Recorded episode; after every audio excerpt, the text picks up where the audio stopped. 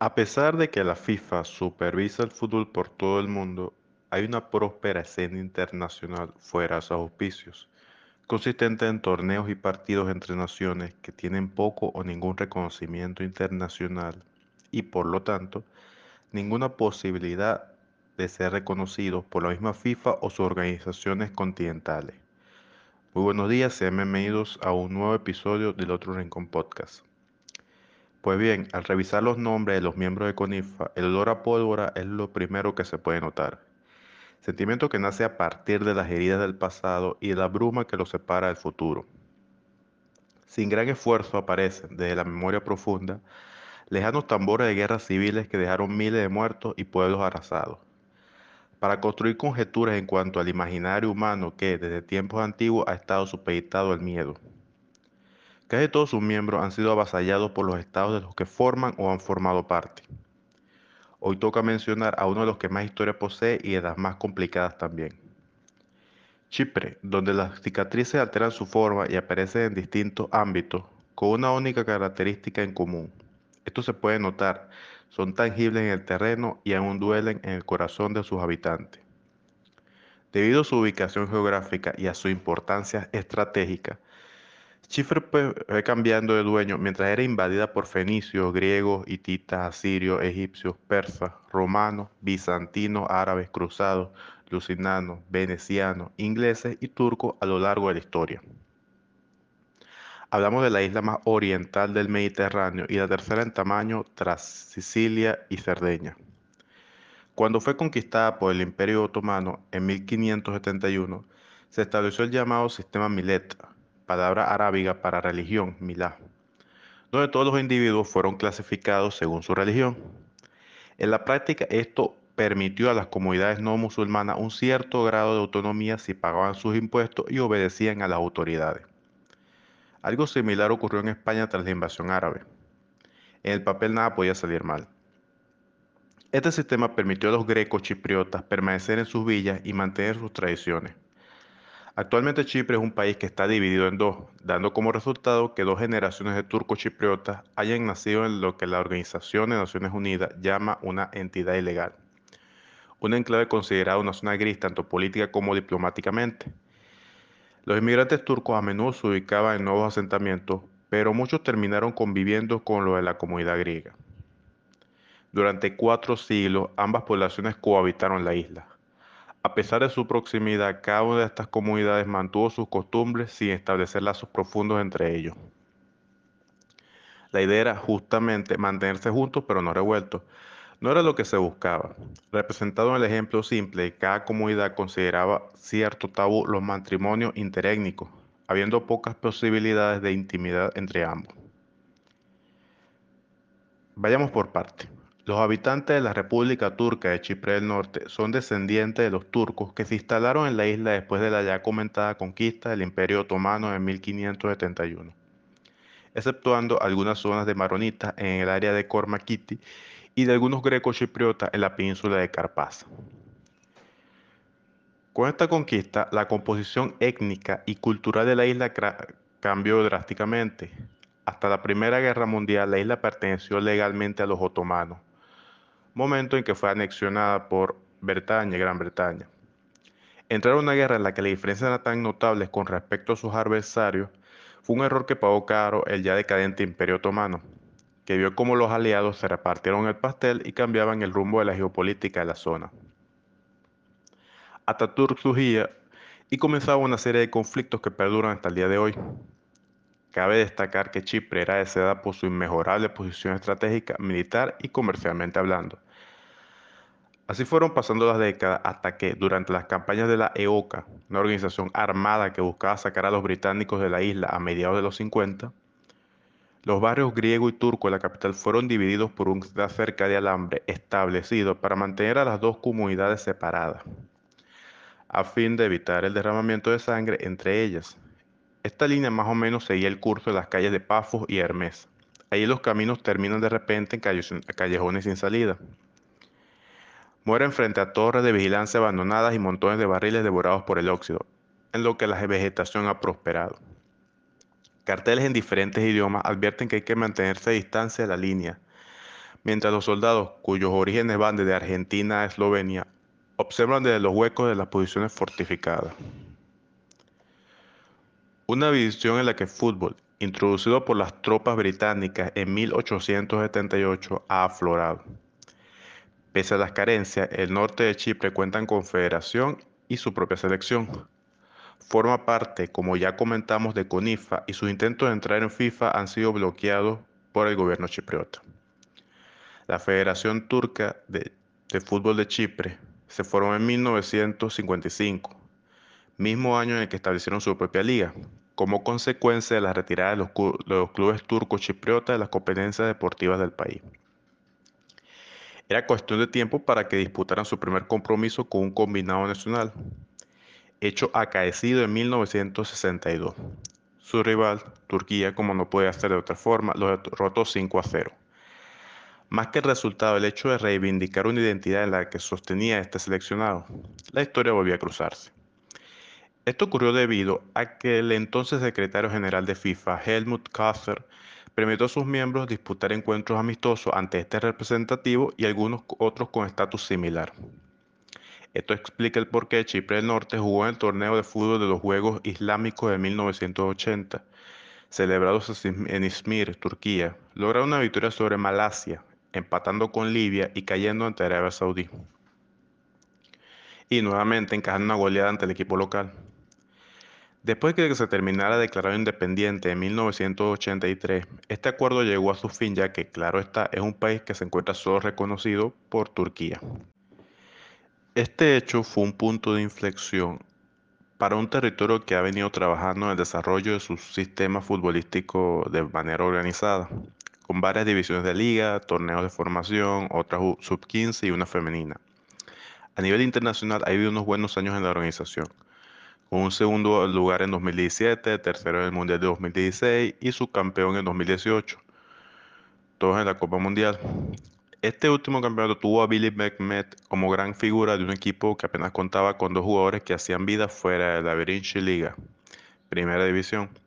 Billy nació en Londres de padre chipriota y llegó a ser internacional sub-21 con Irlanda. Tras algunos años el escocesa, Billy comenzó una travesía que lo llevaría a Turquía, Australia, Tailandia, Malasia y Singapur. Todo esto para terminar regresando a Chipre del Norte. A parecer, cuando se pierde el rumbo, lo mejor es volver a casa. Esto nos lleva a un término denominado enosis. Básicamente representa el deseo de unir Chipre y el Estado griego. Hay un club en la liga con ese nombre también, dejando claro su deseo, su idea de que un país dejara de ser británico para formar parte de Grecia. Allí no había medias tintas para un lugar que se puede llegar a resultar difícil de entender. Yonicami Agdelen ha sido el club más exitoso de los últimos años, aunque Setinkaya sea el club más ganador de la liga turco-chipriota. Fundado en 1930, comenzó disputando la liga de Chipre unificada. Tiempo después se une al campeonato turco-chipriota, llegando a ser el gran estandarte de un torneo que actualmente cuenta con 16 equipos, cediendo poco a poco ese dominio entre el mencionado Yenikami y el Magusha Turk Suzu. De esta manera, ninguno de esos equipos puede disputar competencias europeas de clubes como la Champions League o la Europa League, ya, este, ya que este campeonato no es reconocido ni por la UEFA ni por FIFA por lo que no tienen ese nivel de reconocimiento internacional y los beneficios económicos provenientes de esto. Aquí donde todo se ve más complicado. Da la impresión de que allí las cosas nunca fueron fáciles. Hubo un momento fuera de lo deportivo en el que el ambiente se volvió irrespirable y los ánimos se caldearon, siendo Nicosia el centro de violentos enfrentamientos entre ambas comunidades. Los disparos del 21 de diciembre de 1963 terminaron con la coexistencia pacífica, con unos primeros años de relativa calma sin separación física de las comunidades y resultaron una división de facto de la ciudad. La tranquilidad era perturbada, aún inocente y sin conocer que lo peor estaba por venir. Aquellas demandas derivaron en una lucha violenta dirigida por la Organización Nacional de Luchadores Chipriota con el respaldo del arzobispo ortodoxo Macarios III de la Iglesia Autocéfala Ortodoxa de Chipre. Ante esta situación, los turcos pasaron a dominar apoyar ese dominio británico para evitarse súbditos de un Estado griego. Pues bien, todo cambió en 1974, cuando Turquía invadió Chipre después de un golpe de Estado que destituyó al gobierno legítimo de Macarios. Este fue liderado por un grupo de militares griegos y grecochipriotas con la intención de revivir la ya comentada enosis. El mismo contaba con el respaldo de la denominada dictadura de los coroneles, que gobernaba Grecia desde 1967.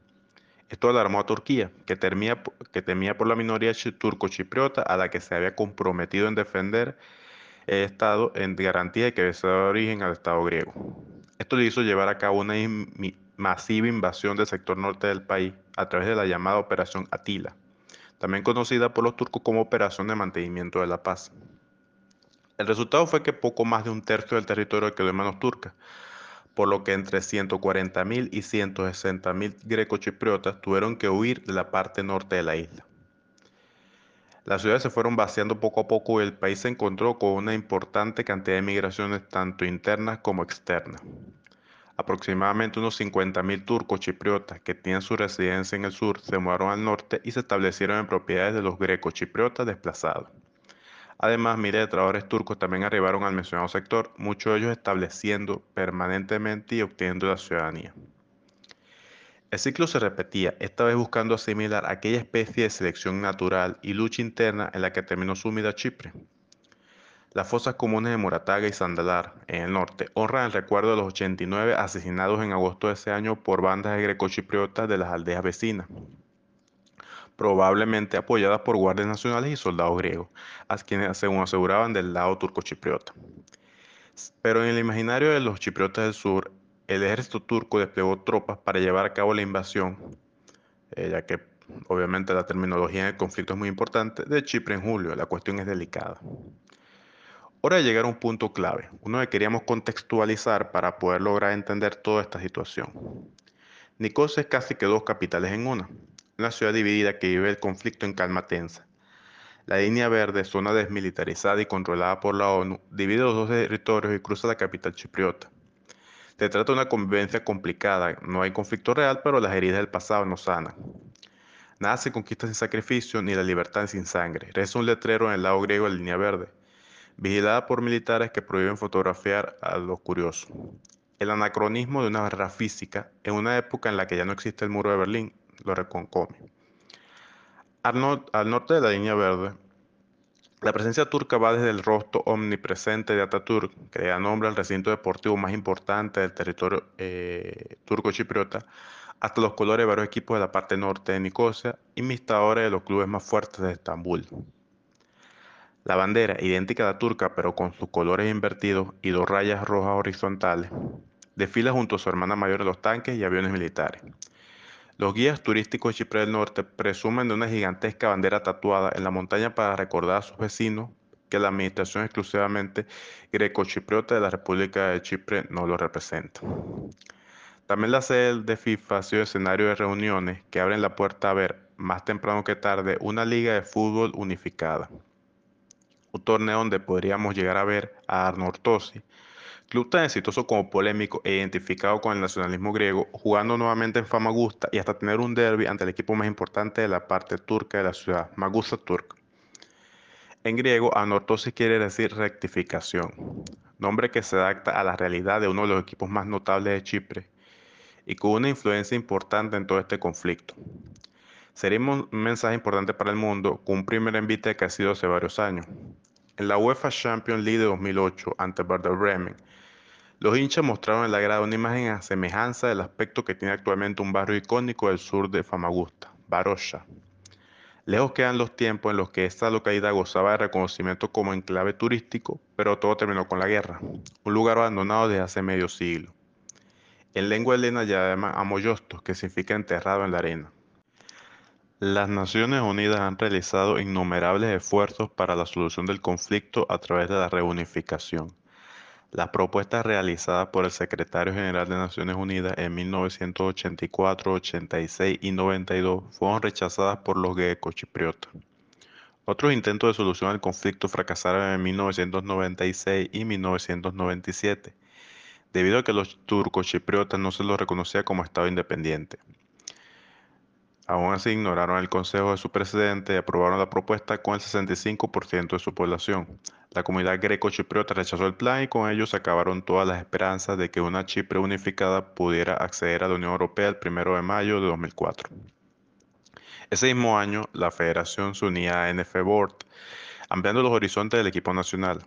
NF Board era la organización que antecedió a CONIFA en la tarea de albergar futbolísticamente a minorías étnicas, regiones y naciones fuera del universo FIFA. Tal era la implicación que terminaron organizando la Copa de su aniversario 50 en 2005, ganando el evento. También lograrían triunfar en el primer torneo de la NF Board, la FIFA World Cup en Hamburgo. Ese torneo, eh, celebrado en Alemania durante el mes de junio de 2006, es un episodio para destacar. Fue organizado por Pauli, aquel equipo de un barrio popular de Hamburgo que jugaba entonces en la tercera división alemana. Eso incluyó una carrera contrarreloj para conseguir los visados para que los jugadores turcochipriotas entraran en el país. Antes de confirmarse la presencia del equipo en el torneo, había la intención de contar en el mismo con un tercer equipo, aún por formarse que se denominaría Wild Card Team. La organización había invitado a combinados de aficionados a inscribirse para formar parte de esta última selección. Todo para llevarnos al partido definitorio, donde vencieron a Zanzíbar por 4-1 en una infartante tanda de penales. Eh, la bandera turco-chipriota y la de Zanzíbar ondeaban al viento, los himnos nacionales se escuchaban por megafonía y varios paracaidistas descendieron en picada ante el inicio del partido para entregar el balón de la final. Las presiones recibidas, las alternativas que existían a dicho campeonato y la escasa repercusión que tuvo en su día acabaron con un torneo que solo se llegó a jugar en Hamburgo en aquel 2006, días antes de que las grandes selecciones del mundo acapararan todo el protagonismo internacional. El fútbol es el juego universal, es una maravilla. A través del fútbol se conocen diversos rincones que resultan ser unos tesoros de la naturaleza. Una pasión capaz de elevarse por encima de los conflictos, las fronteras, los prejuicios y atávico a la discriminación de género como un monumento a la dignidad humana. El espíritu de la región se refleja en el hecho de que en un momento dado quisieron hacer las cosas a su manera. Crearon su propia decisión y comenzaron a persuadir a otros equipos para que compitieran con ellos. No está claro por qué se produjo la división. La NFO reclamaba que el recién elegido gobierno turco-chipriota de Ferdit Sabit Soyer insistía en restringir qué equipos podían y no podían participar en las competencias para evitar posibles enfrentamientos políticos. Chipre del Norte, a su vez, afirmó que, el Consejo Ejecutivo de la NFBOR hizo una declaración financiera irrazonable. Siempre han sido vistos como una potencia de esta particular asociación futbolística cuestión soportada por el segundo lugar en el ranking CONIFA que tienen actualmente. Así nacía la Copa ELF. La República Turca de Chipre del Norte abrió el torneo contra Crimea ganando 5 a 0, superando su anterior récord de victoria más amplia, 6 a 2 contra Sapmi. Poco después del primer partido batieron su propio registro con triunfo 10 a 0 contra Tíbet. El torneo fue, según las crónicas, apasionante, a pesar de que FIFA logró que el equipo de Afganistán declinara la invitación y Kirguistán y Tayikistán optaran por enviar a sus seleccionados de futsal a la cita. Los anfitriones obtuvieron sobresalto y golearon a todos sus rivales. Con la península ahora anexada a Rusia, se volvieron a ver las caras en la final, logrando levantar la copa. Este equipo ha intentado masificar la práctica del fútbol femenino, como lo muestra el hecho de ser uno de los pocos miembros con IFA en tener un equipo en esta categoría y el impulso de su propia liga femenina. Es más, el primer compromiso de este se disputó en su territorio, con SAMI, equipo que representa al pueblo de Laponia, derrotando al local 4-0 por la Women Friendship Cup. Igualmente no nos engañemos, en este lugar hay muchas privaciones, el territorio no lleva a cabo exportaciones ni vuelos directos. Está prohibido el establecimiento de marcas y franquicias internacionales, por lo que el flujo de dinero está restringido a la ayuda que puede aportar Turquía que en un contexto de cambiantes aires económicos mundiales no parece lo más rentable. Poco a poco comienza a quedar en el olvido por lo que hay intención de resolver el asunto. Como el hecho de que los líderes de ambas comunidades aparecen grabando un mensaje conjunto con el deseo de unir esfuerzos eh, como una imagen sin precedentes y esperanzadora para que el único estado que tiene el mapa de su territorio en su bandera, a pesar de no controlarlo completamente, Ironía de un telda geopolítica cada vez más oscura con el devenir del tiempo, los acontecimientos históricos y esa necesidad de unir progreso con destrucción. Sin embargo, 2019 trajo su pequeña cuota de éxito. Ejemplo de una reunión desde abajo, un partido de fútbol que opuso a turcochipriota y grecochipriota en el pueblo de Pila. El único donde las dos comunidades viven en vecindad, lo que representa una nueva prueba de que el deporte es vector de paz. Recordemos que en el último torneo CONIFA que se llevó a cabo de manera oficial, eh, casualmente en ese 2019, fue la Copa Europea que se llevó a cabo en Arzac. Chipre del Norte decidió bajarse del torneo debido a la presencia del equipo de Armenia Occidental, eh, que representa una reivindicación del pueblo afectado por el genocidio armenio, uno que obviamente Turquía no reconoce, lo que hizo que Chipre del Norte hiciera una queja y se optara por salirse incluso de la organización momentáneamente eh, para expresar su molestia por la presencia de equipos como Armenia Occidental. Poco después, eh, los últimos años, ha optado por regresar. Es más, inclusive este año se iba a llevar a cabo la Copa Europea, la vuelta de la Copa Europea eh, en Chipre del Norte. Eh, localía que terminó declinando por el tema de los efectos del terremoto que afectó Turquía y Siria en los últimos días y que bueno, ha venido afectando de manera indirectamente este territorio. Hay demasiadas preguntas y muy pocos indicios sobre cómo resolverla. Y es claro que ambos lados, acostumbrados a vivir una decisión pacífica, se muestran temerosos de lo que pueda traer el cambio de una reunificación. Es lógico, aunque los cambios siempre tarden en llegar y no reciban la mejor de las bienvenidas cuando finalmente se llevan a cabo. En Chipre del Norte el fútbol subsiste en las calles, sigue vivo el espíritu de los niños, buscando constantemente su sitio. Los humanos tenemos una escasa vida útil y hay que aprovecharla sobre todo porque nuestro tiempo juntos está marcado. Víctimas inocentes de la rencilla del pasado. Nada nuevo en el mundo en el que vivimos con sus contextos y criterios, esperando por un acuerdo que se definitivamente se está haciendo esperar. Eh, muchas gracias.